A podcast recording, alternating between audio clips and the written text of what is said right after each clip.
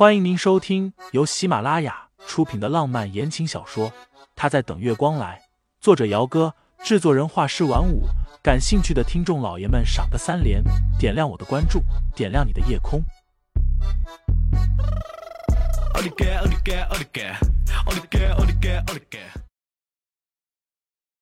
第二十章，你是在掩饰什么？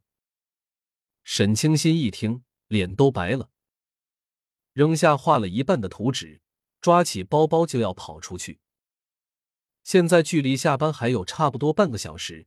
陈飞刚刚见了客户回来，眼见着沈清新白着一张脸冲出去，连忙拉住了他的手腕，问道：“怎么了，清新？”“抱歉，飞姐，我母亲出了一点事情，我请个假去处理一下。”陈飞点点头，看着他一脸的着急，温声道。没事，你先去处理，处理好了再说。沈清新说了句谢谢，快步的往前走，没一会儿就出了工作室。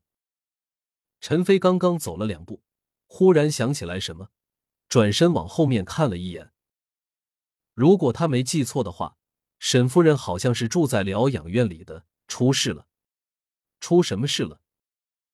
倒不是他喜欢打听员工的家事，只是受人之托。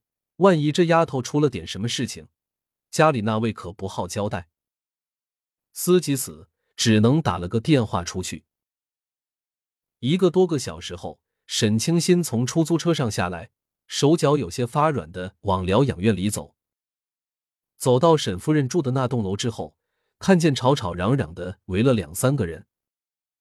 于主任被其中一个人高马大的男人一推，微胖的身体往后踉跄了数步。有气都不敢撒出来。家属呢？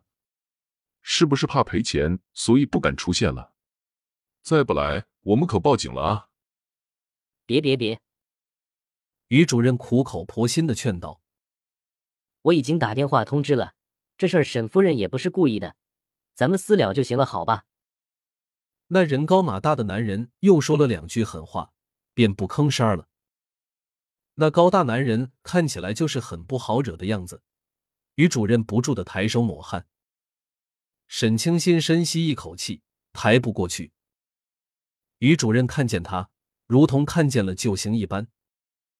来了来了，家属来了，各位有什么话咱们好好说哈。你就是唐青的家属是吧？一个穿黑色 OL 套装的，看起来大约三十多岁的女人，看着沈清新开口。唐晶把我母亲给推下了楼梯，导致我母亲骨折和全身多处擦伤。这件事情，沈小姐你看看怎么处理？沈清新还没回答，那个长得高高大大的男人便嚷道：“还能怎么处理？当然是赔钱了。这件事情没有个一两百万的，咱就报警去。”一两百万？沈清新皱眉：“你们说是我母亲推了人？”请问我现在可以去看看伤者吗？或者我需要听一下我母亲的说辞？沈夫人虽然患有精神失常，但是大部分情况下是好的，除非是受了什么刺激才会发病。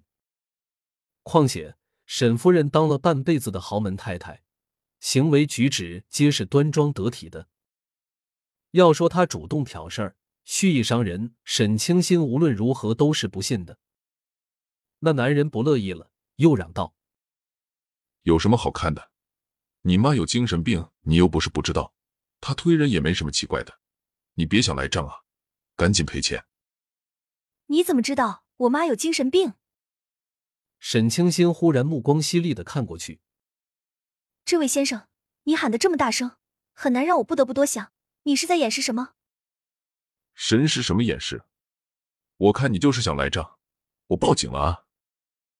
说着，装模作样的拿着手机摁了一百一十三个数字，故意晃了一下手机屏幕给沈清新看。抱吧。沈清新淡淡的抿了一下唇。